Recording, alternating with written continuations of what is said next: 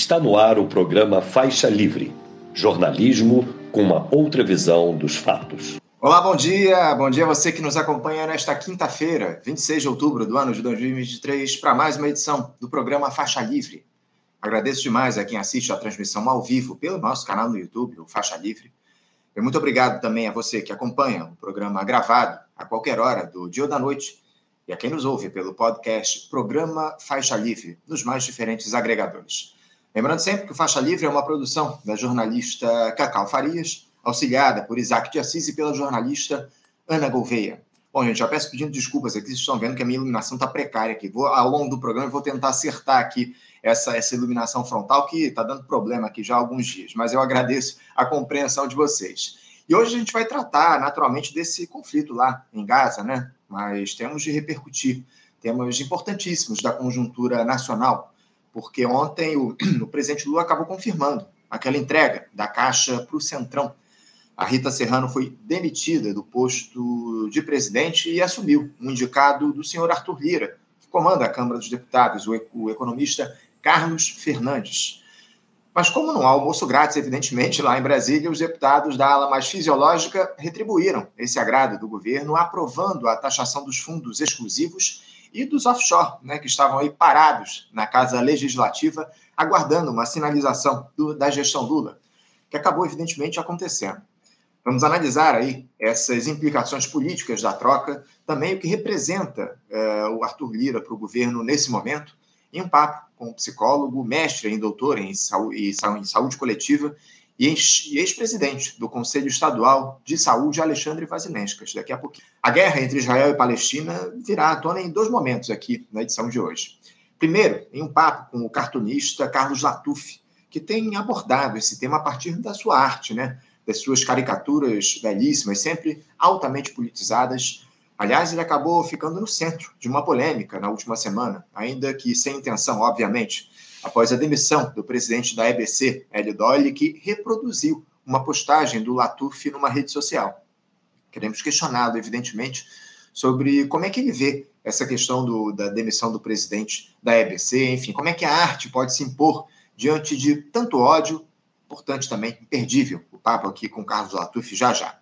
Outro entrevistado a analisar esse conflito será o professor livre-docente de Relações Internacionais da Pontifícia Universidade Católica de São Paulo, a PUC, e pesquisador de Estados Unidos e Oriente Médio, Reginaldo Nasser, avaliando os efeitos geopolíticos desses bombardeios lá por parte do Estado de Israel.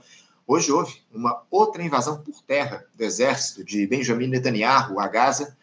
Ele vai falar também sobre aquela reunião de ontem entre lideranças do Hamas, do Hezbollah e da Jihad Islâmica, grupos armados que atuam naquela região. Entrevista para lá de importante. Finalizando o programa de hoje, a discussão sobre a demissão do presidente da Caixa volta à tona, dessa vez sob análise dos empregados do banco. Eu vou conversar aqui com o presidente do Sindicato dos Bancários do Rio de Janeiro, o José Ferreira. Ele que é servidor da Caixa, para nos dizer como é que a categoria avalia essa entrega pelo governo do comando do Banco Público ao Centrão e ao Arthur Lira. Outra entrevista que você não pode perder. O Faixa Livre sempre trazendo informação e crítica de qualidade.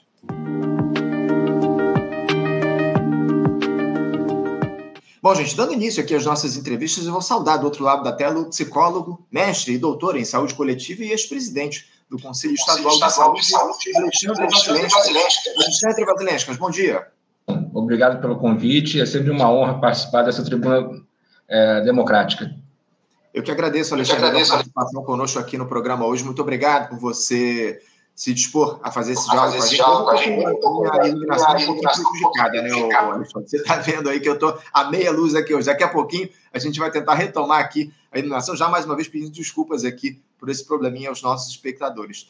Mas, Alexandre, a gente queria conversar com você a respeito, evidentemente, do cenário. Do cenário, da política. Porque o, presidente Lula. Alexandre, só vou pedir uma coisa. Eu tô com o teu. Eu vou deixar o teu microfone desligado aqui, porque está dando eco aqui na minha transmissão. Eu tinha até comentado isso antes. Mas eu vou deixar o teu microfone desligado para não dar eco aqui. É, o, esse problema acontece quando o teu microfone fica aberto e eu estou falando. Então, durante a minha fala, eu vou deixar aqui o teu microfone desligado para a gente conseguir manter esse papo, tá bom? Então vamos lá. É, a gente quer mais uma vez com, com você aqui, ô Alexandre, você que já conversa com a gente há algum tempo, tratar da questão da política nacional, porque, como eu citei aqui, o presidente Lula, desde o início do mandato, ele tem dado aí uma no cravo e outra na ferradura, né? Mas parece que aqueles, as que ele dá no cravo são com cotonete, e na ferradura ele vai com, uma, vai com tudo na marreta, né, Alexandre? Porque ontem foi confirmada aí a demissão da presidente da Caixa, a economista Rita Serrano, que estava sendo fritada aí há meses. O comando do Banco Público foi entregue para o Centrão, leia-se Arthur Lira. Quem vai presidir a Caixa será o também economista Carlos Fernandes, que ocupou cargos aí de confiança em ministérios de partidos desse grupo político mais fisiológico em anos anteriores. Essa troca ainda está naquela conta, o Alexandre, do apoio que o PP e os republicanos acertaram com o Lula quando assumiram os ministérios de portos e aeroportos e dos esportes. Bom, um apoio até a página 2, né, Alexandre? Porque as próprias lideranças dessas legendas não garantiram votar integralmente com o governo. Alexandre, é, o senhor Arthur Lira ele vai assumindo aí a posição de primeiro-ministro nessa gestão. Como é que você avalia essa troca na presidência da Caixa e a força e o poder que o Arthur Lira tem conquistado ao longo desses últimos meses no governo Lula? É, bom dia novamente, Anderson, para você e para o público. Assim, é lamentável, né? Assim, a gente está reproduzindo um pouco o, é, o que aconteceu em 2015 com o, o Eduardo Cunha. É, é uma tragédia se repetindo, não como farsa, assim como, diz, é, como dizia o Marx, mas como tragédia ao cubo. Né?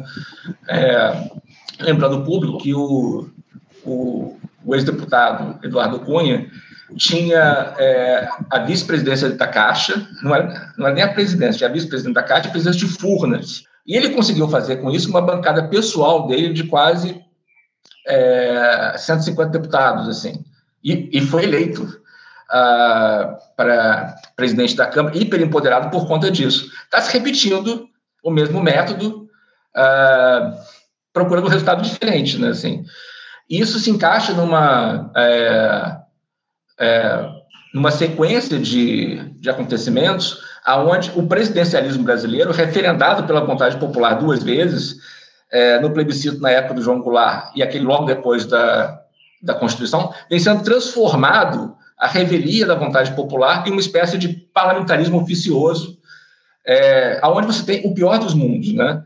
É, um parlamento altamente disfuncional, com, com, com, é, com distorções uh, representativas, oligárquico, onde os deputados têm cada vez mais poder e menos responsabilidade, né? É o que a gente tem observado, né, o Alexandre? É o que a gente tem observado, infelizmente, ao longo desses últimos tempos, esse caráter cada vez mais fisiológico da administração pública a partir desse, desse avanço do centrão dos cargos. É o que a gente tem visto aí em relação a desse momento aí ao governo Lula, algo que já se repetiu, como você muito bem colocou em outras gestões. Agora, o que chama atenção, Alexandre, é que assim que o Lula confirmou a entrega lá da Caixa ao Centrão, aquele projeto de taxação dos fundos onshore e offshore estava parado na Câmara já há bastante tempo, Milagrosamente, ele foi à votação e acabou aprovado. Essa que era, ou que é, uma das prioridades do governo para que se consiga ampliar a arrecadação diante dessa necessidade que há de ampliar nesse, no sentido de fazer valer o arcabouço fiscal a partir do ano 2024, ou seja, é, se seguir direitinho a cartilha de fisiologismo, o Congresso, o Congresso trabalha, não é isso, Alexandre? Eu diria que mais ou menos, assim, é, depende de trabalho para quem, né, assim,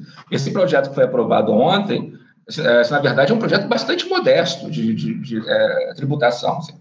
É, Anderson, se o fisiologismo fosse feito para é, é restaurar é, o arcabouço social e, que foi desmontado no pós-impeachment, estaria valendo. Eu não teria problema nenhum, por exemplo, em aceitar indicações do Lira assim, para acabar com a, a contra-reforma trabalhista, para acabar com, com a lei do teto. Mas o que você tem são, é, é, é, são entregas cada vez mais rebaixadas, né? Assim, aonde é, é, lembrando que tanto o PP quanto os republicanos não disseram assim, que, iam apoiar o governo.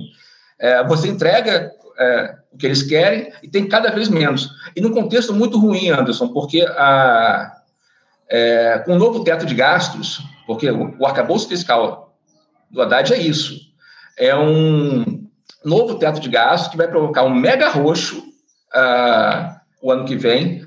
É, o economista David Decache, que é minha referência nisso, e que vocês já é, trazem aqui de vez em quando, ele deu é, o orçamento previsto para o ano que vem, graças ao, ao arroxo do senhor Fernando Haddad, é o equivalente a três meses orçamentários de, desse ano. Ou seja, o que está previsto é, é, para o ano que vem é um mega roxo em ano eleitoral, né? Ah, com uma quase obrigatoriedade de fazer uma coisa que nem o Temer nem o Bolsonaro ousaram, que foi acabar com os pisos constitucionais de saúde e educação. E isso é, é o que a gente chama de uh, sangue, é, é, sangue na água para os tubarões. assim. Isso faz com que o preço é, desse fisiologismo parlamentar, de um parlamento extremamente oligárquico, assim, não é simplesmente fisiológico, né? é um parlamento que representa os interesses dessa é, burguesia compradora brasileira está ah, cada vez mais caro, porque eles sabem sim, que vai haver queda da popularidade no próximo ano, graças a essa política suicida que o governo resolveu a, ah, adotar. É isso, essa é, isso, essa é a grande questão. Quem paga a conta no final, no final de tudo é o governo Lula, né? Perdendo popularidade. A gente tem, tem dito isso aqui, que é, essa é uma estratégia meio que suicida do governo, né? Porque tudo que o Centrão fizer vai cair na conta da gestão Lula. Por exemplo, se a gente tiver algum tipo algum escândalo de corrupção, por exemplo, nesses ministérios que estão sendo entregues aí pelo governo Lula, tudo isso vai para a conta do presidente, não, Alexandre? Então, Anderson, assim, é, é, como eu disse, se esse fisiologismo fosse para efetivar de fato é, reformas estruturais, acabar com, é, com o desmonte ultraliberal do pós-impeachment, eu não veria problemas é, em uma política pragmática que uh, entregasse cargos tal, mas não é isso. Esses cargos servem para duas coisas no atual contexto. Uh, impedir CPIs criadas por malfeitos, que esses mesmos uh, indicados pelo Centrão fazem, e votações impopulares, né, como a, a, a, muito provável relativização dos pisos de saúde e educação, que eles fariam de qualquer forma. Né? Então, é, é uma política é, é, muito irracional é, é, é, desse governo, e eu tenho muito receio do, é, do, que vai acontecer no próximo ano, porque esse, essa queda de popularidade que nós tivemos agora tende a se agravar com as políticas de arroz fiscal. Isso, e ano eleitoral, é, importante. Não, muito bem, Não, lembrado, muito bem, bem lembrado essa questão de, de essas políticas se agravarem justamente no ano eleitoral. A gente a gente estava conversando aqui na edição de hoje, aliás, na edição de ontem, a respeito desse tema, uh, e, e, eu não lembro qual foi o comentarista que fez essa, essa observação, mas ele disse que a política aqui no nosso país ela se dá muito na, na, na questão municipal, dentro dos municípios. Né? Uh, essa eleição do ano que vem é importantíssima para o país, acima de tudo, porque a extrema-direita ela continua ocupando um espaço muito importante na, no debate público nosso país. A gente vai tratar, inclusive, dessa questão da extrema-direita daqui a pouquinho, como a gente pode superar o, a forma, a nova forma de que eu diria que a extrema-direita está tomando aqui no nosso país. Mas essas eleições municipais de 2024 são importantíssimas. A, a dependência, o Alexandre, do, do governo Lula ao Centrão, por mais que ela estivesse desenhada durante a campanha, você não acha que ela acabou se aprofundando de maneira demasiada? Eu sinto aí que há algumas ilhas de resistência, digamos assim, à esquerda nessa gestão em determinados setores, como, por exemplo, nos ministérios de portos de, de dos povos indígenas, evidentemente, né? tivemos aí a, o Lula é, barrando o marco temporal que foi aprovado lá pelo Congresso Nacional, enfim, mas na maioria absoluta das pastas, o Alexandre, como você muito bem colocou, especialmente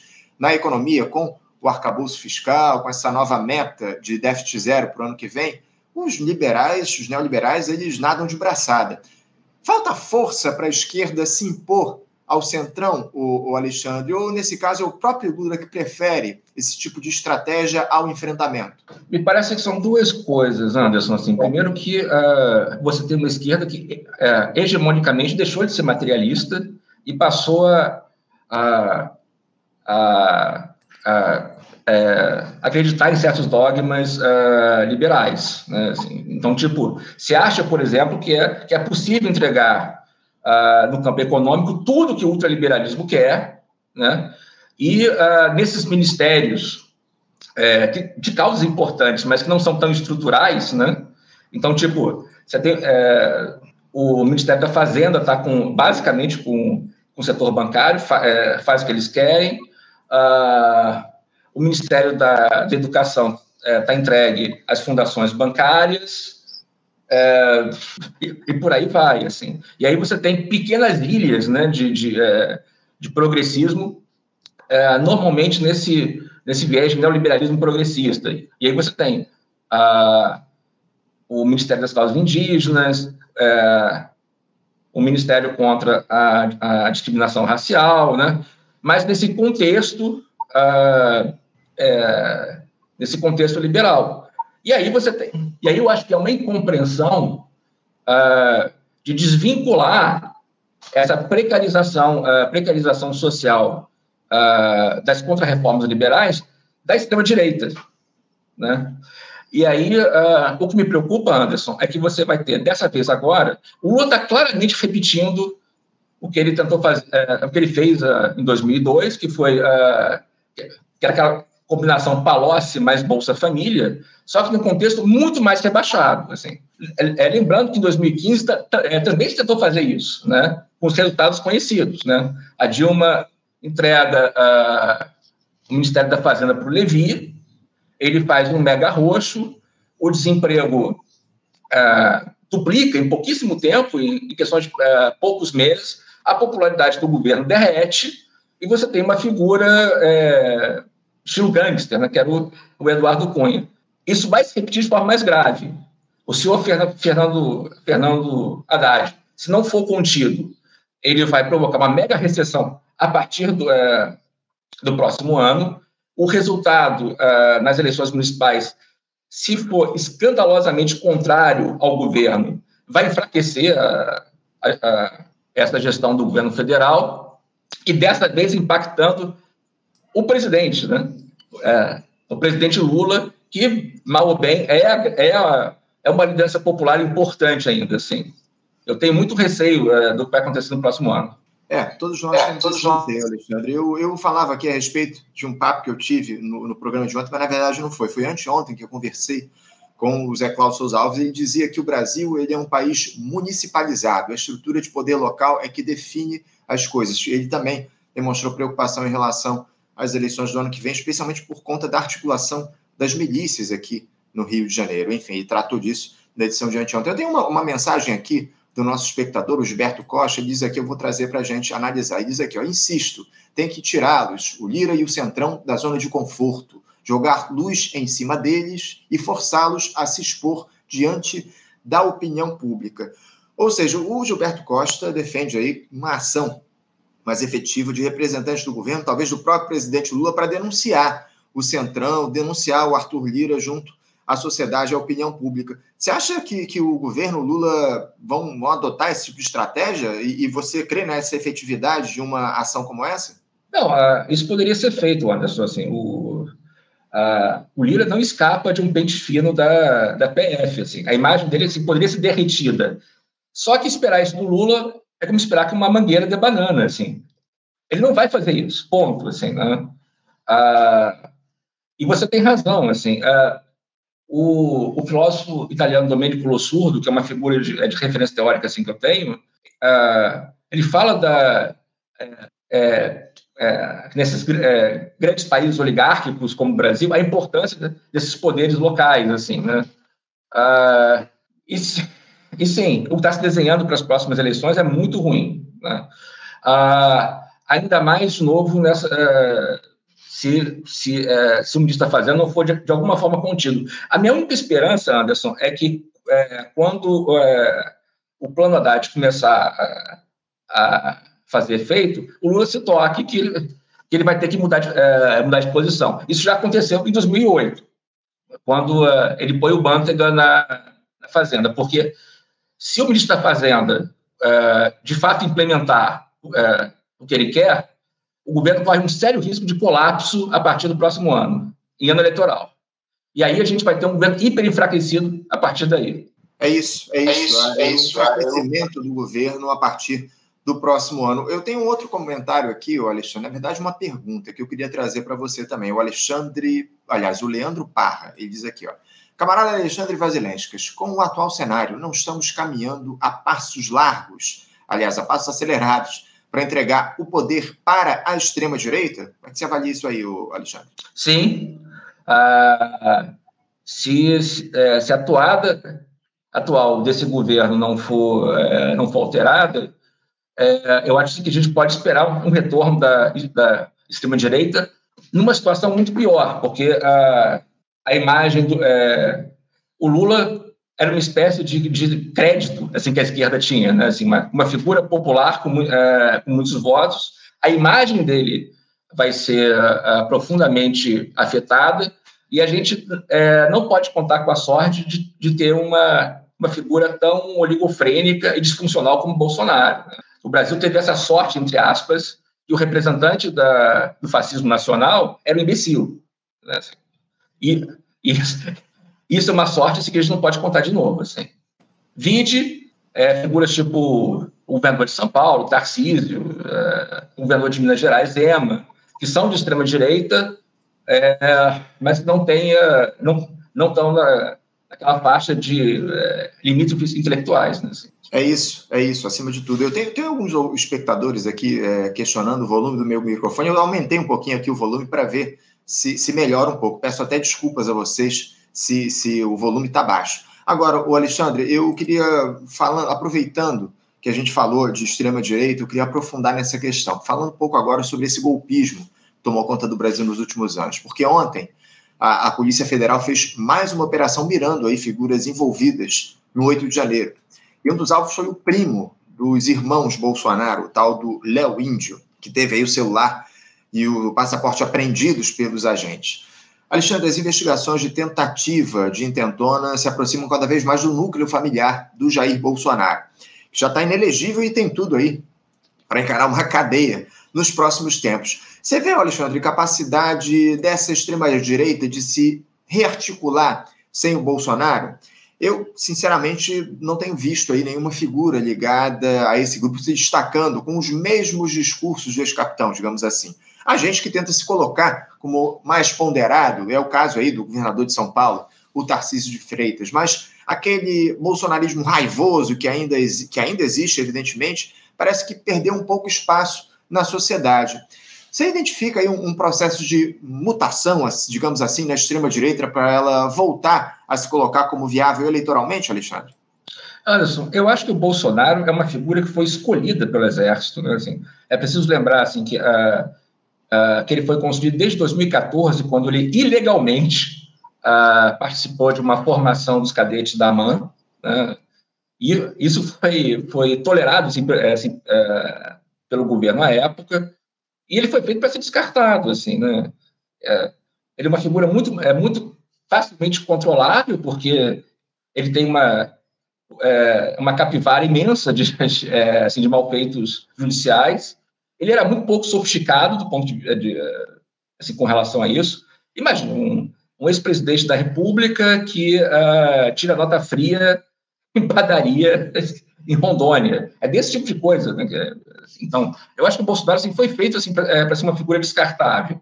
Agora, é, o governo Lula não não está fazendo. E olha, assim, é, nós temos uma, uma oportunidade histórica que não vai se repetir de novo, que é, a, a, é nós possivelmente só, só não tivemos um golpe uh, depois das eleições porque os Estados Unidos não deixou. Assim, a gente tem essa, essa configuração estranha, né? E momentânea de poder. É, os nossos golpistas não puderam contar com apoio externo de sempre. Isso deveria ter sido rapidamente aproveitado assim, uh, uh, pelo governo para trocar a cúpula do, do Exército, como o presidente da Colômbia fez, ter uma intervenção das Forças Armadas. Havia clima político para isso, principalmente depois do, do 8 de janeiro.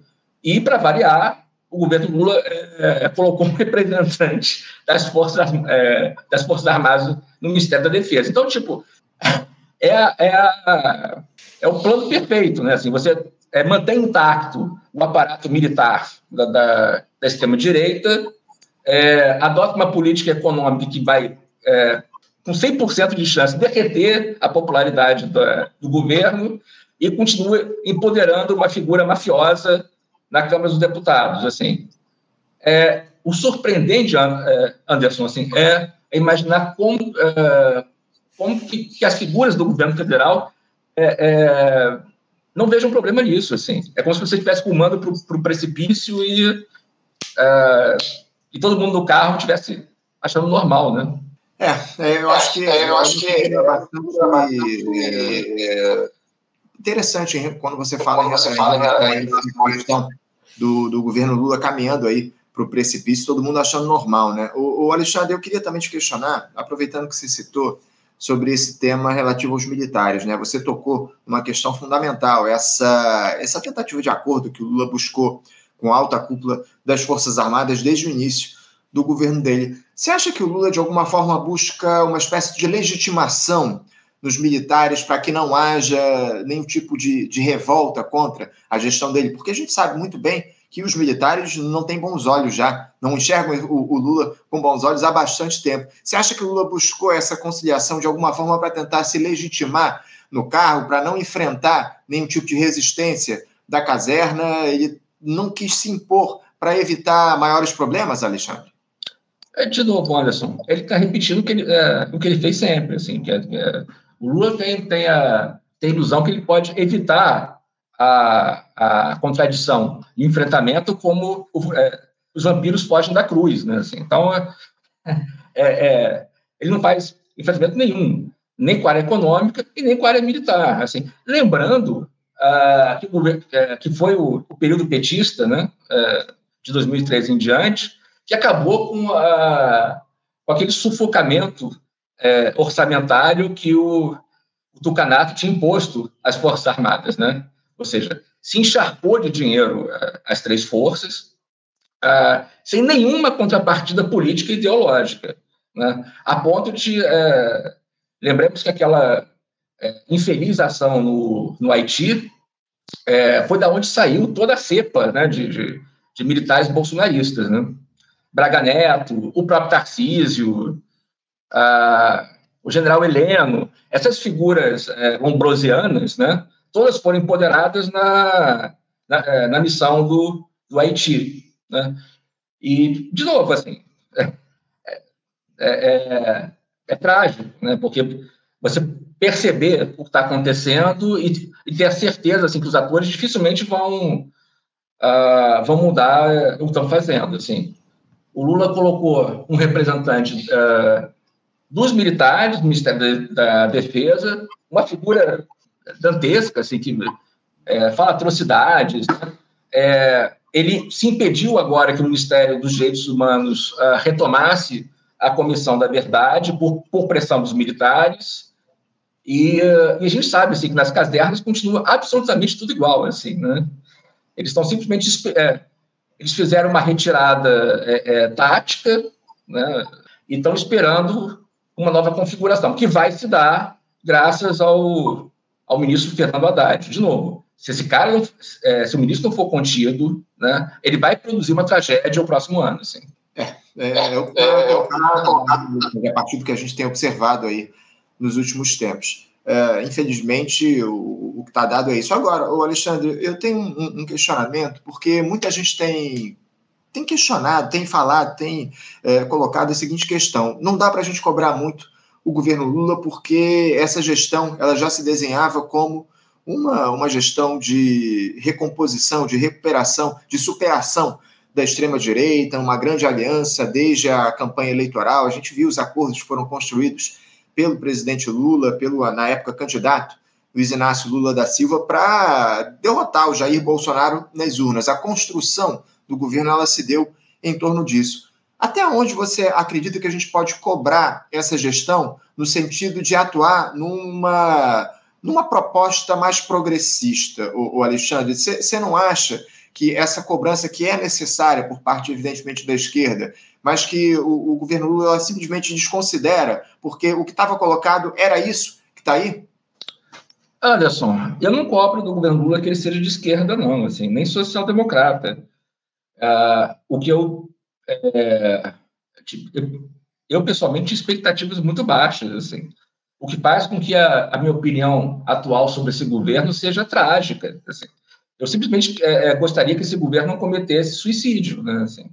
Ah, lembrando, por exemplo, que, a, que, o Ministério da Fazenda hoje está à direita do Centrão. O Centrão não queria déficit zero para o próximo ano. A ministra Tebet não queria déficit zero. Assim, é, de novo, é, é, depois do 8 de janeiro e com a posição uh, dos Estados Unidos, havia possibilidade concreta de uma, uh, de uma ação mais enérgica na, uh, nas Forças Armadas. Assim, né? O senhor é, Lira tinha uma série de processos no, no STF.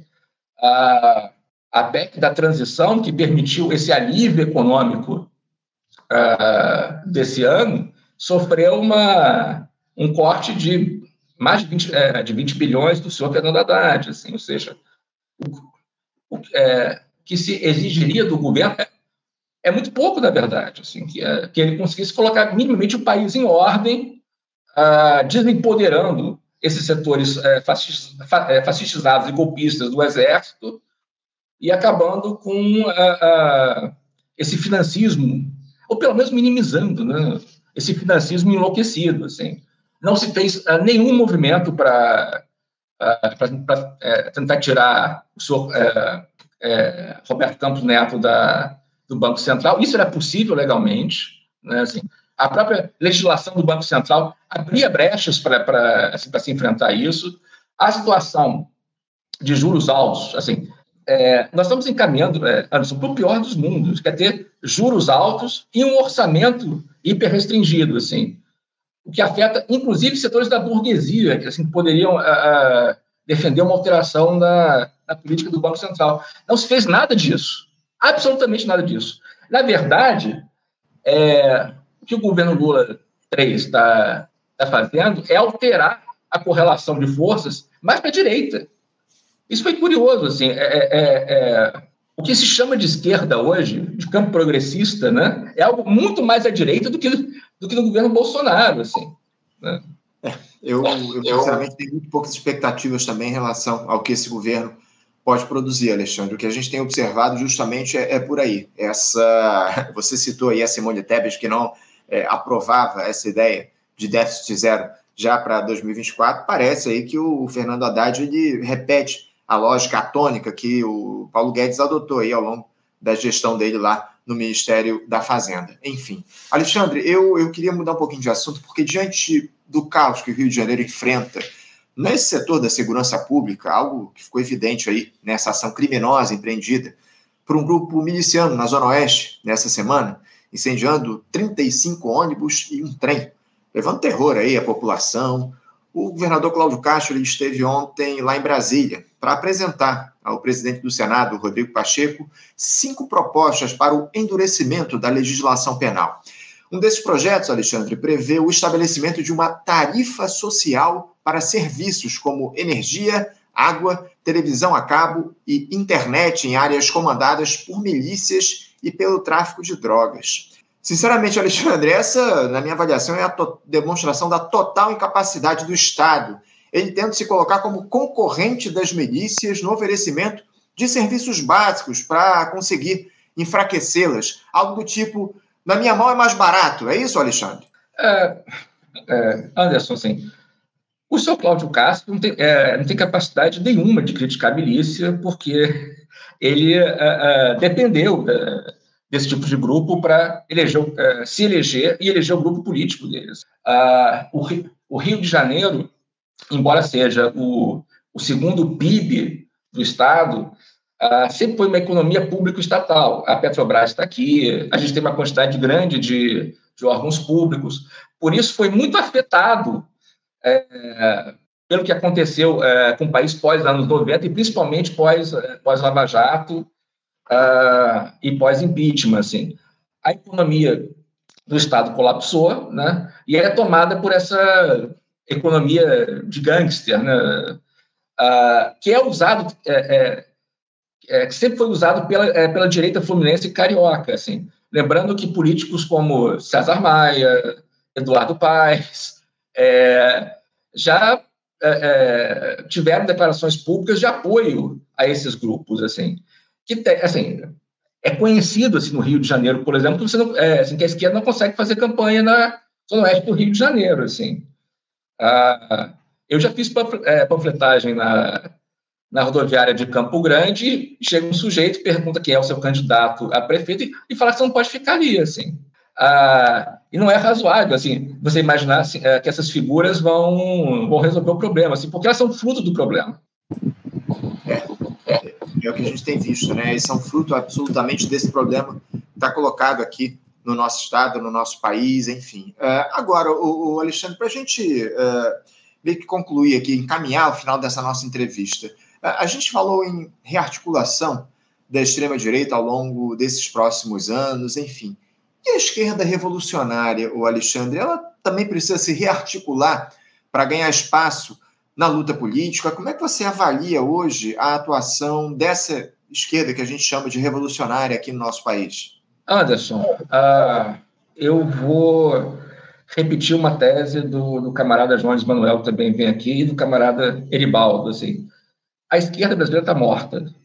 Ela foi morta pela, uh, pelo social-liberalismo nos últimos anos.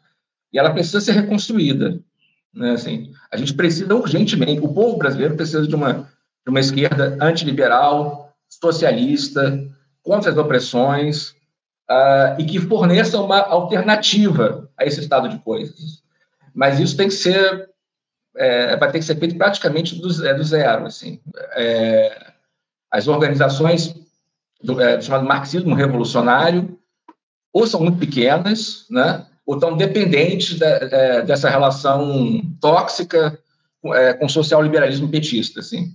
É, mas eu diria assim que esse trabalho já começou.